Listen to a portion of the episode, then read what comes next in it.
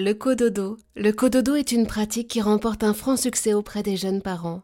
Pour en parler et nous conseiller avec nous Nadège Petrel, infirmière puricultrice que vous connaissez d'ailleurs peut-être déjà sur les réseaux sociaux avec un amour au naturel. Elle est autrice de 50 clés pour aider un enfant qui ne veut pas dormir, paru aux éditions Erol. Bonjour Nadège. Bonjour Eva. Racontez-nous quels sont les avantages du cododo? J'imagine qu'il doit également exister des désavantages au cododo, non? Alors oui, effectivement, il y a pas mal d'avantages et parfois il peut aussi y avoir des, petits ah. inconvénients.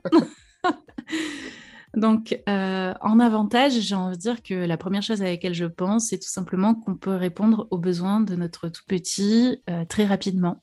C'est-à-dire que bah, dès qu'il pleure, soit on peut le prendre euh, dans les bras, soit on peut poser une main sur son thorax pour essayer de l'apaiser. Si on l'allait, on le prend et on peut le mettre au sein très rapidement aussi. Euh, sans pour autant nous avoir à nous lever, à peut-être traverser une partie de la maison en étant à moitié réveillé. Donc il y a vraiment ce côté euh, pratique dans la rapidité de la réponse pleurs ou aux besoins du bébé, euh, qui est euh, euh, pour moi l'avantage vraiment numéro un. Ensuite, il y en a d'autres également, c'est-à-dire que par exemple, si on a une fratrie et que donc on vient d'avoir un tout petit bébé, suivant comment est organisé notre maison, notre appartement, d'avoir notre enfant avec nous, euh, comme il va normalement se réveiller assez souvent, surtout les premières semaines, les premiers mois de vie, ça peut éviter aussi de réveiller l'aîné. C'est-à-dire que si nos deux enfants, dans la conception de la maison, ont des chambres côte à côte, voire peut-être même, euh, il est prévu qu'ils soient dans la même chambre, euh, les pleurs du bébé peuvent euh, voilà, provoquer aussi des réveils euh, chez le plus grand et après ça demande encore plus de temps et d'efforts aussi pour les parents pour essayer de, rendormir tout le monde alors que si on a notre bébé à côté, on va pouvoir le prendre rapidement, le bercer et peut-être apaiser les pleurs de façon un petit peu plus rapide et l'aîné entendra peut-être un petit peu moins, en tout cas son petit frère ou, ou sa petite sœur en train de pleurer. Donc ça, ce sont vraiment euh, voilà, des, de gros avantages en tout cas euh, que, que, moi je vois. Et ensuite, effectivement, pour certains parents, euh, comme les bébés font plein de petits bruits pendant la nuit, il y a des parents, des adultes qui sont euh, très sensibles euh, à, tout ça et qui ne vont pas arriver à dormir en fait. Ça, m'est vraiment déjà arrivé que, que, des parents me fassent ce retour-là, mais oui, mais dès qu'il bouge, je l'entends, dès qu'il fait un petit bruit avec sa bouche, je l'entends aussi. Et du coup, voilà, des fois des parents qui sont un peu en hypervigilance ou autre et qui vont mal dormir sur des plages horaires où leur bébé, eux, va dormir et ne va pas du tout les solliciter.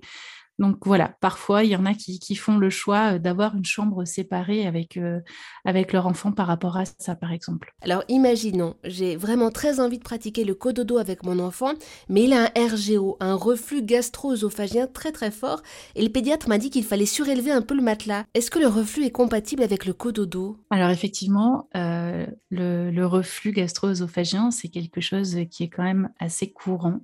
Euh, chez les tout petits, surtout les premières semaines et premiers mois de vie. Alors, on va éviter de surélever directement le matelas et on va préférer surélever les pieds du lit. C'est aussi pour ça que c'est intéressant d'avoir un lit cododo ou un berceau ou un petit lit euh, dans la chambre des parents et de ne pas l'avoir dans notre lit avec nous parce que là on va vraiment pouvoir en fait mettre des petites cales au niveau, enfin sous les pieds du lit de bébé, au niveau de sa tête. Donc forcément, ce qu'on cherche à soulever, c'est la partie euh, supérieure de son corps, mais on va mettre des cales plutôt sous les pieds, euh, plutôt que sous le matelas. C'est euh, ce qui va être recommandé. Et c'est vrai que ça va venir euh, du coup aider et soulager le bébé parce que bah, d'être euh, un peu plus verticalisé, ça va euh, atténuer le reflux, atténuer un petit peu les douleurs et donc normalement l'aider aussi à se rendormir un petit peu plus facilement. Et y a-t-il un moment idéal pour arrêter le cododo? Alors ça c'est une très très bonne question. qui fait un petit peu euh, débat, c'est-à-dire que parfois on va avoir l'entourage proche ou moins proche qui va dire mais comment ça, tu, il dort encore avec vous dans votre chambre, euh, mais il serait temps de le passer dans sa chambre. Alors déjà j'ai envie de dire aux parents que Voilà, il faut vraiment que ce soit soit un besoin de l'enfant et ou un besoin des parents pour le passer dans sa chambre. Le risque de mort inopinée du nourrisson, il court jusqu'à l'âge de deux ans, même s'il est beaucoup plus important euh, dans les six premiers mois de vie. Euh, mais voilà, ça court jusqu'aux deux ans de l'enfant. Donc déjà, on peut se dire qu'il peut être intéressant effectivement de garder son enfant dans la chambre des parents jusqu'à cet âge-là. Mais en vrai, il n'y a pas de date de limite euh, de fin. C'est vraiment euh, enfant et parents dépendants. Il n'y a aucune obligation. Si on veut garder son enfant jusqu'à l'âge de 3 ans dans la chambre, on peut. Si on veut le passer dans sa chambre à ses 8 mois, on peut. Voilà, il n'y a pas vraiment de, règles, si ce n'est euh, de s'écouter. Et quand on sent que bah, c'est le bon moment euh, pour nous, pour notre enfant, ou pour les deux, eh bien, go, euh, c'est le moment de, changer de chambre. Avez-vous des conseils, Nadège Petrel, pour bien réussir cette transition du cododo à chacun dans sa chambre? Car bah, l'enfant est quand même habitué à l'odeur de ses parents, à leur respiration, peut-être même à leur ronflement.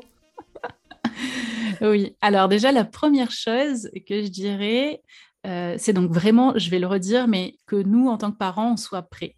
C'est-à-dire que si les parents doutent, qu'ils hésitent, euh, ça peut être compliqué. Donc vraiment d'avoir cette assurance parentale de dire, bah là, c'est le bon moment. Euh, quel que soit le besoin, qui vienne de l'adulte ou de l'enfant. donc c'est vraiment important d'être sûr de soi. Ensuite, ça va être de passer du temps dans la chambre de l'enfant en journée de vraiment se l'investir pour qu'en fait, ils la connaissent tout simplement et, et qu'ils s'y sentent bien.